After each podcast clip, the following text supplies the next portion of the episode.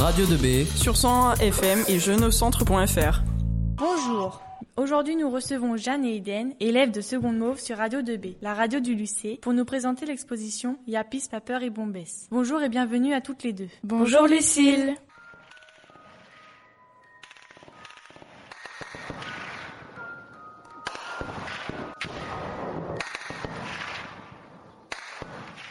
Le lycée reçoit au CDI du 18 au 29 janvier une exposition. Comment est-elle arrivée jusqu'à nous? Notre professeur d'espagnol, Madame Ruiz, lors d'un séjour à Alicante, a rencontré des enseignants de l'université et lui ont proposé d'accueillir cette exposition au lycée. En quoi consiste-t-elle? Il s'agit de dessins d'enfants de 3 à 15 ans réalisés pendant la guerre civile espagnole. Pouvez-vous, Jeanne, rappeler ce conflit à nos auditeurs? Oui, bien sûr. La guerre civile espagnole commence en 1936 et se termine en 1939. Elle oppose deux camps, les nationalistes, Franco à leur tête, et les républicains. À quel parti appartenaient-ils? Pour simplifier, les nationalistes sont des personnes de droite tandis que les républicains sont des gens de gauche, des communistes, socialistes, anarchistes. Le gouvernement républicain de l'époque est moderne. Il est pour le divorce, l'éducation obligatoire jusqu'à 16 ans, le droit de vote des femmes. C'est un gouvernement progressiste. Il est pour l'avortement et l'émancipation des femmes. Les républicains qui sont au pouvoir vont devoir fuir à Barcelone puis à Alicante, suite au coup d'État de Franco. Depuis le port d'Alicante, les républicains s'exileront vers la France et l'Amérique du Sud.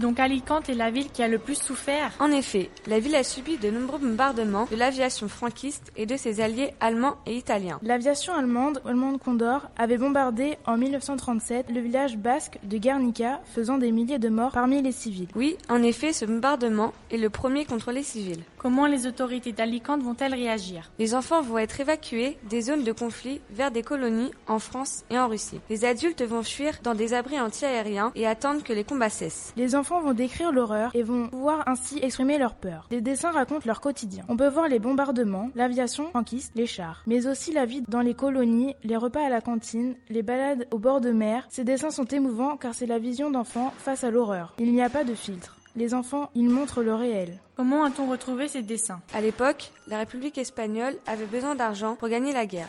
Exposer ces dessins montrait la situation en Espagne et le désespoir de la population civile. Plusieurs universités aux États-Unis en possèdent. 617 se trouve à l'université de San Diego en Californie. 157 se trouve à New York à l'université de Columbia, mais, mais la plus grande partie se trouve à Madrid à la Bibliothèque nationale. Ils en conservent 1172.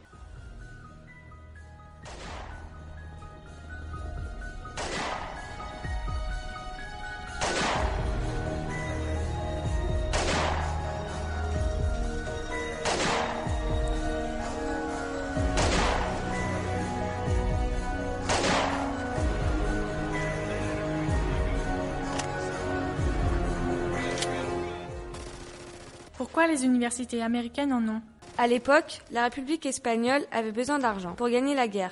Exposer ces dessins montrait la situation en Espagne et le désespoir de la population civile. Oui, il fallait des fonds pour le fonctionnement des colonies. Il fallait les nourrir, les habiller, les encadrer. En 1937, une exposition est organisée à Valence et à Barcelone. En 1938, un million de dessins seront exposés dans les grands magasins de New York. Lord Taylor. Peux-tu nous expliquer ce que sont ces magasins? Ce sont des magasins très fréquentés. Ce sont les galeries Lafayette de l'époque. Les clients étaient fortunés. Il fallait alerter l'opinion américaine parce que les Américains savaient peu de choses des événements en De plus, la guerre civile annoncera la Deuxième Guerre mondiale. Hitler teste son armement en Espagne. Il faut agir et lutter contre le fascisme. Enfin, ces dessins seront exposés à Paris avec le soutien du peintre Pablo Picasso en 1939.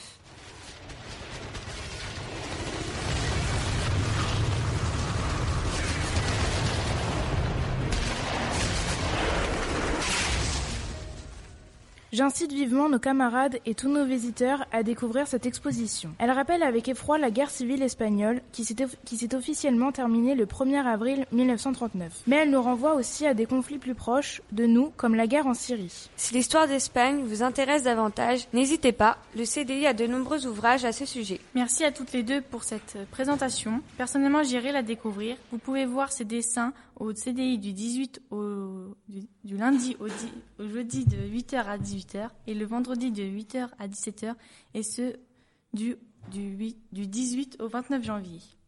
Merci à toi, Lucille.